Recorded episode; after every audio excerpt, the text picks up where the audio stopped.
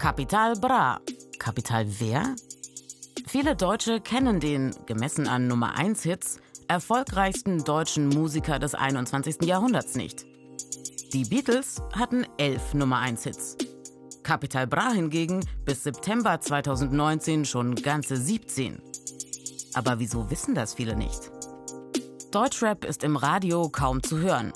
So spielen die beiden größten privaten Radiosender Deutschlands kaum Rapmusik. Und Capital Bra gar nicht.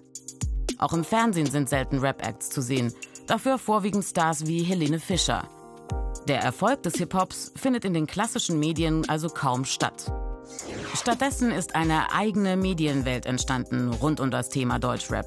YouTube-Kanäle, Hip-Hop-Zeitungen, Social Media und Shisha-Bars bieten Deutschrap-Acts eine Plattform außerhalb von Radio und Fernsehen und verschaffen Deutschrap Gehör.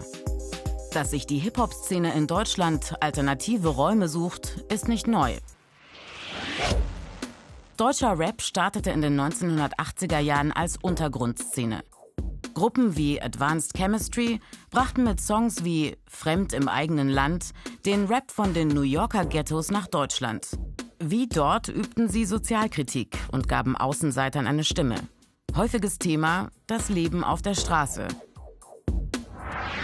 Leichter verdaulich war der in den 90er Jahren gefragte Pop-Rap mit Bands wie die Fantastischen Vier.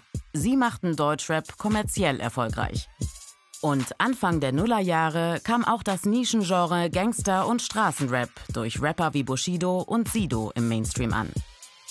Heute bestimmen MusikerInnen mit Migrationshintergrund den Hip-Hop-Kosmos und machen deutschsprachige Musik zu der erfolgreichsten des Landes. Hip-Hop-Tracks führen die deutschen Charts an. Und circa die Hälfte der Top 100 Singlecharts sind Deutschrap-Nummern. Deutscher Hip-Hop ist also von einer kleinen, unbekannten und sozialkritischen Community zu einem Milliardengeschäft gewachsen.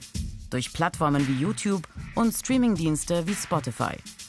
Während Helene Fischers meistgeklicktes Video Atemlos durch die Nacht knapp 60 Millionen Klicks erhielt, erreichen die Großen der Deutschrap-Szene locker über 100 Millionen. So hat der momentan meistgeklickte Deutschrap-Song von Summer Jam, Tamam Tamam, 185 Millionen Klicks.